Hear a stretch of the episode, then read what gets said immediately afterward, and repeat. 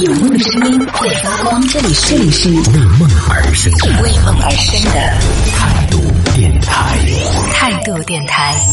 这里是为梦而生的态度电台，我是男同学阿南。最近上海市长宁区江苏路街道呢，这位独居老人是安装上了一个叫做智能水表的一个设备。如果在十二小时之内，它的读数低于零点零一立方米，也就等于说十二小时之内如果没有用过水的话，系统就会进行自动报警。而居委会干部呢，在接到报警之后，也会第一时间上门去探视这个老人，看老人的状态是不是依然很好。因为独居老人嘛，就老人一个人在家里边，就看看老人有没有出现什么问题啊什么的。此外呢，江苏路街道它还会将新的一种智能门安装在独居老人的家中，一旦超过设定的时间没有开门，这个时间他没有说具体是多长时间啊，比如说二十四小时或者四十八小时就没有开过这个门的话呢，他同样也会在后台也会有报警，然后工作人员也会来上门来进行查看。这样的一个举措呢，也是得到了很多网友的点赞，就觉得说这确实是很好，也是值得在全国来进行一个推广。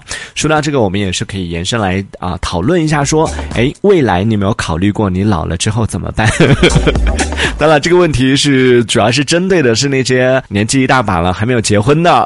像我这样的一些大龄单身啊，但我不是单身啊，我没有这个烦恼，但家人还是会有这样的顾虑，就是现在有很多的年轻人会选择不生孩子，然后很多老人在催婚啊、催生孩啊这样的问题的时候，就会提出一个灵魂拷问，就是说你现在不要孩子的话，你老了怎么办？因为我们咱们中国有一句话叫做“养儿防老”嘛，就说你现在要有一个孩子，要有一个后代，然后等你老了之后呢，才有人来进行养老，对不对？呃，早年间我们家其实也会来讨论这个问题，但是后来慢慢的，我就跟他们说，你看现在社会新闻上那么多那些人老了之后，然后自己的子女又不会去尽到自己的赡养的义务，然后呢又开始啃老啊，甚至是来开始争你的家产呐、等等这样的一些新闻还少吗？对不对？然后养出来的这个孩子，最后不但是没办法给自己分担老了之后的一些这种负担，反倒是给你增加徒增一些烦恼。与其这样，不如说是轻轻松松、快快乐乐去过自己的一生。然后讲完之后，嗯，慢慢的多讲几次，家人就觉得好像也确实是那么回事儿啊。所以现在家人已经觉得说，嗯，自己有自己的打算就好。而且我一直跟我家人说，就是嗯，我们要对社会有多一点的这种希望。现在虽然说好像现在看起来，哎，咱们老龄化确实也挺严重的。然后老了之后怎么办呢？我们站在现在来看的话，你看现在确实有很多独居老人。之前有新闻有看到挺惨的，就老人在家中过世了几天之后都没有人发现。看到这种消息的时候，确实会让人觉得挺担心的。以后老了怎么办？但是我们也应该对社会有多一点的信心，对我们的整个国家对未来有多一点的这种信心，相信我们的养老制度会越来越完善。然后你看，当今天看到这个消息的时候，我就真的呵 呵好想转发到我们家族群里边哦，好想给家给家里的老人说，你看你们不用担心我的以后了。呵呵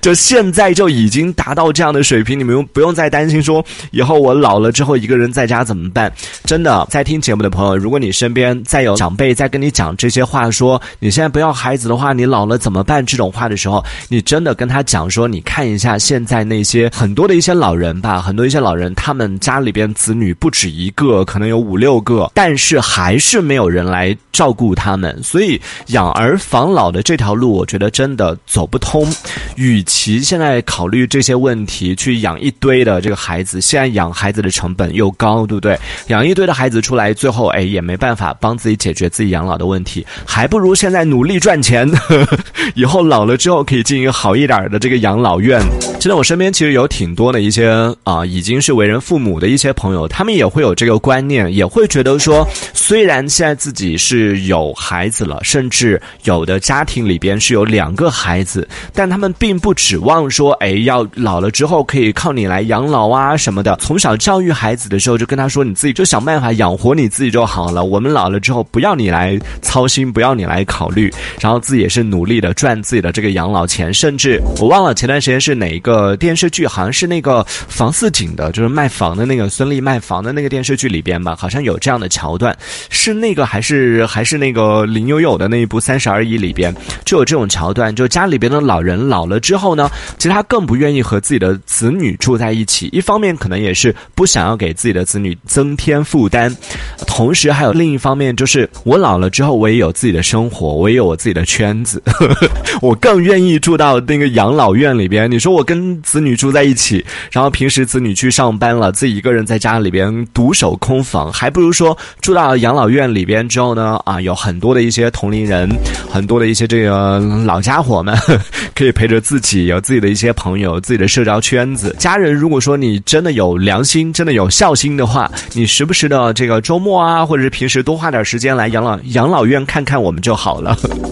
只是当也有一个问题，就是对于我们这一代吧，八零后、九零后或者更往后的这一波人来说，以后的这个人群人口会越来越多，就老龄化的这个程度越来越高。那养老的这种配套的条件呢，当然是越来越好，只是说价格也会越来越高。你去了解一下，现在的养老院真的现在就已经很贵了，以后只会更贵。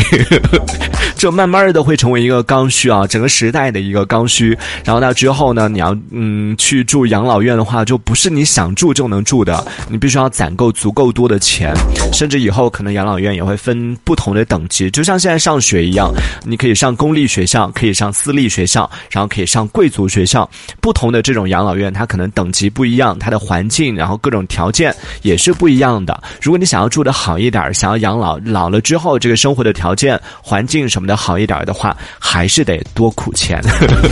这一小节我们暂时先聊到这里。喜欢我们节目的朋友，别忘了订阅、关注，在评论区里给我们留言，还有机会被主播翻牌，在节目当中进行播出。也期待看到你的消息。这里是为梦而生的态度电台，我是男同学阿南，我们下次接着聊。哦，态度电台。